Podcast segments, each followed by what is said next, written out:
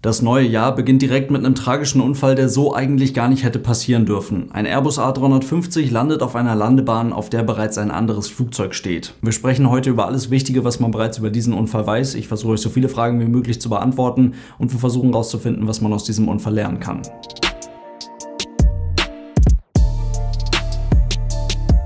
Und damit hallo und ganz herzlich willkommen. Ich hoffe, es geht euch gut. Es gibt wahrscheinlich niemanden unter euch, der von diesem Unfall nichts mitbekommen hat und nicht schon mindestens einmal die Aufnahmen dazu gesehen hat. Auf der einen Seite ist es natürlich, so blöd es klingt, interessant für uns, aber vor allem ja auch wichtig für die Unfallermittler, diese Aufnahmen zu haben. Auf der anderen Seite ist es auch erschreckend zu sehen, was eben auch dazugehören kann, wenn an einem Flughafen dauerhaft öffentlich zugänglich die Kamera läuft. Mir ist zumindest kein Vorfall dieser Größenordnung in der Luftfahrt bekannt, bei dem man den gesamten Unfall von dem Moment, in dem es passiert ist, bis zu dem Punkt, an dem die letzten Teile des völlig ausgebrannten A350 zusammengesammelt wurden, live im Internet auf YouTube anschauen kann. Wir gehen das Ganze einmal mit allen Details durch. An diesem frühen Abend am 2. Januar befand sich ein gerade mal zwei Jahre alter Airbus A350 der Japan Airlines im Landeanflug auf Piste 3-4 rechts am Flughafen Tokio Haneda. Die Maschine hatte gerade einen Inlandsflug hinter sich, der dauert um den dicken Daumen anderthalb Stunden, denn Japan Airlines nutzt den A350 tatsächlich als Regionalflugzeug. Entsprechend dicht ist die Maschine auch bestuhlt. Sowas wie vollflache Business-Class-Sitze oder sowas, das gibt es hier in diesem Flieger nicht. In drei Klassen verteilt haben in diesem A350 insgesamt 369 Menschen Platz.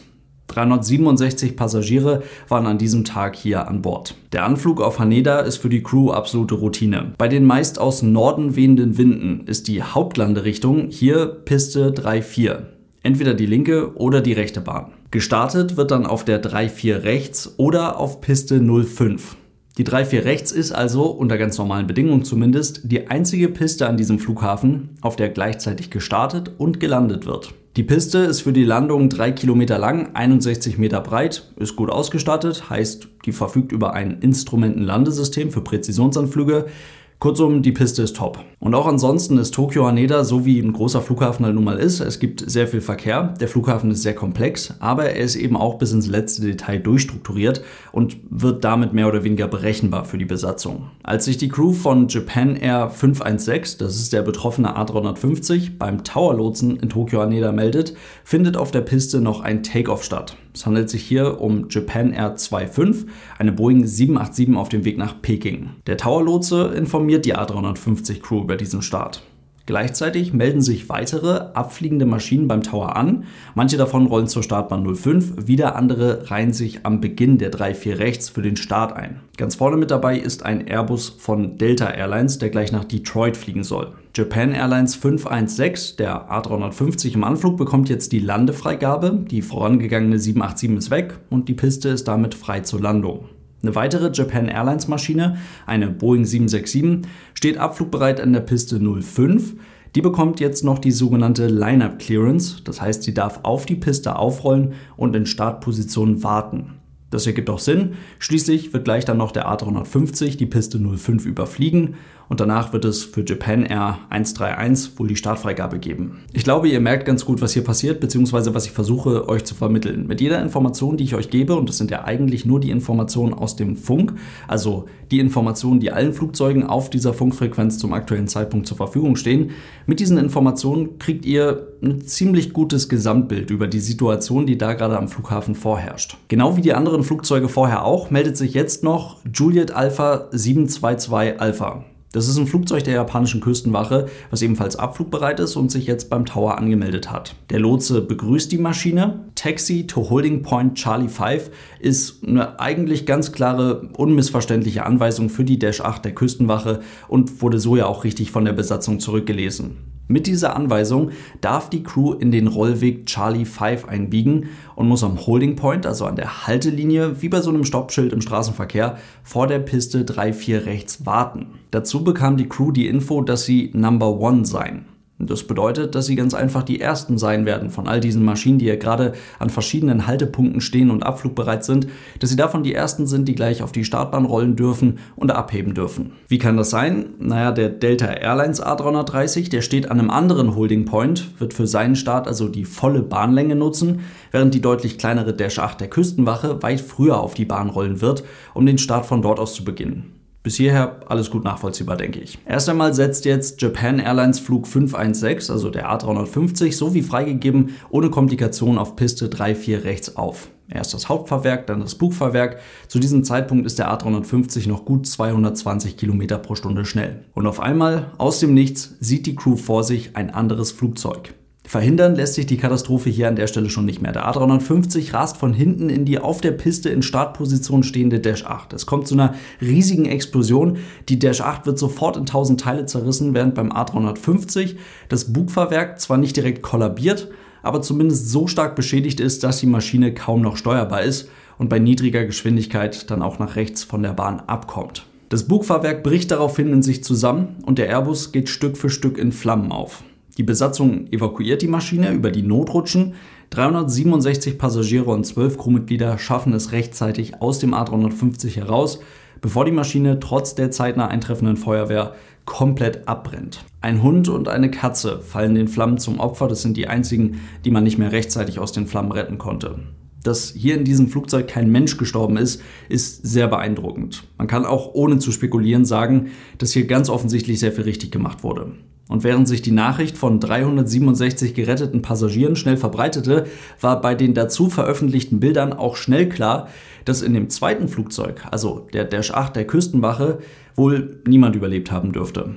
Und kurz darauf war dann auch klar, fünf von sechs Menschen an Bord des kleineren Flugzeuges sind bei diesem Unfall leider gestorben. Lediglich der Kapitän hat schwer verletzt überlebt. Und wenn man das alles so hört, dann hat man verständlicherweise einen Haufen Fragen im Kopf und wir versuchen es so ein bisschen aufzudröseln. Stellt euch mal vor, es gäbe die Luftfahrt gar nicht. Ihr erfindet das. Ihr denkt euch das mit den Flugzeugen und den Flughäfen und so weiter aus und sollt euch dann überlegen, was es für Risiken gibt und worauf man definitiv ein Auge haben muss, damit es nicht zu Unfällen kommt. Dann wäre vermutlich somit das Erste, was euch einfällt, dass eine Start- und Landebahn, eine Piste, nur von einem Flugzeug zurzeit benutzt werden darf. Und man eben unbedingt darauf achten muss, dass ein anderes Flugzeug nicht auf eine nicht aus Versehen auf eine aktive, gerade genutzte Piste rollen kann.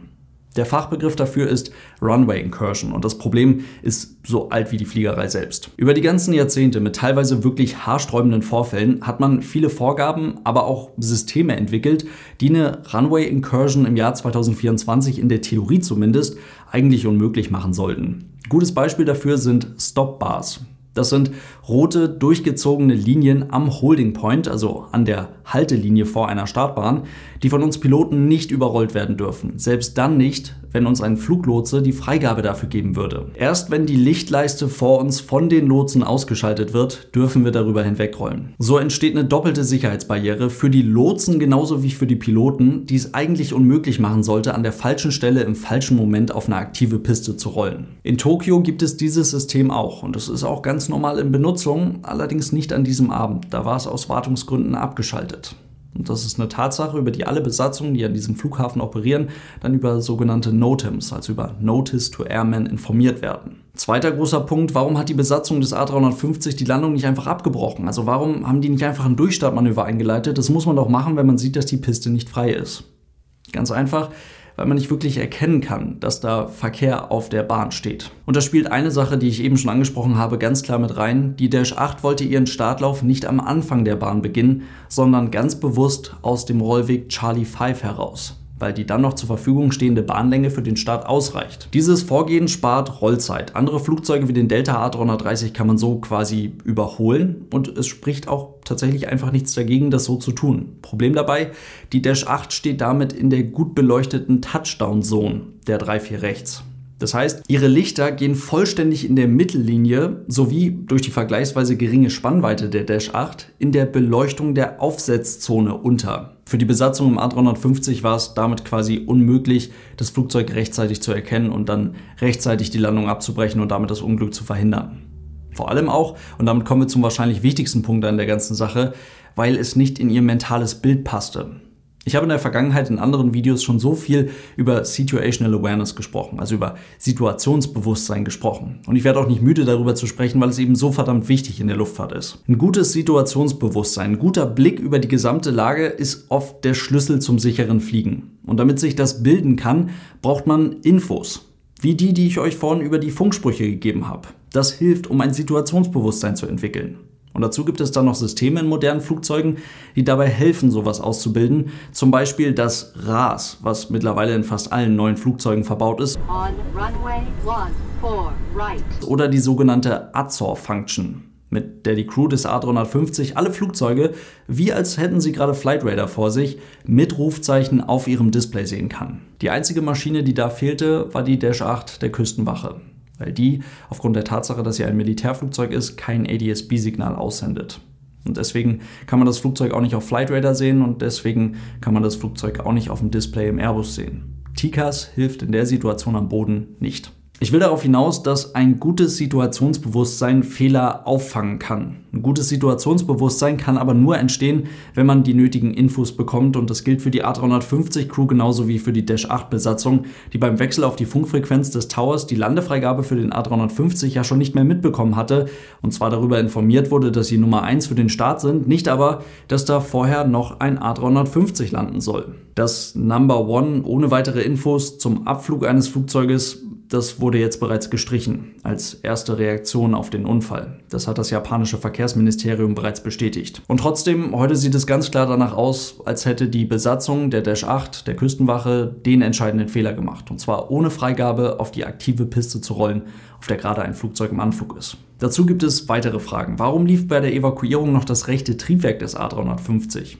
Weil die Crew es noch nicht ausgeschaltet hatte, haben sie zu langsam gearbeitet, haben die etwas übersehen, die Reihenfolge in der Checkliste vertauscht oder ließ sich das Triebwerk aus technischen Gründen tatsächlich einfach nicht mehr abstellen, denn auch das ist möglich.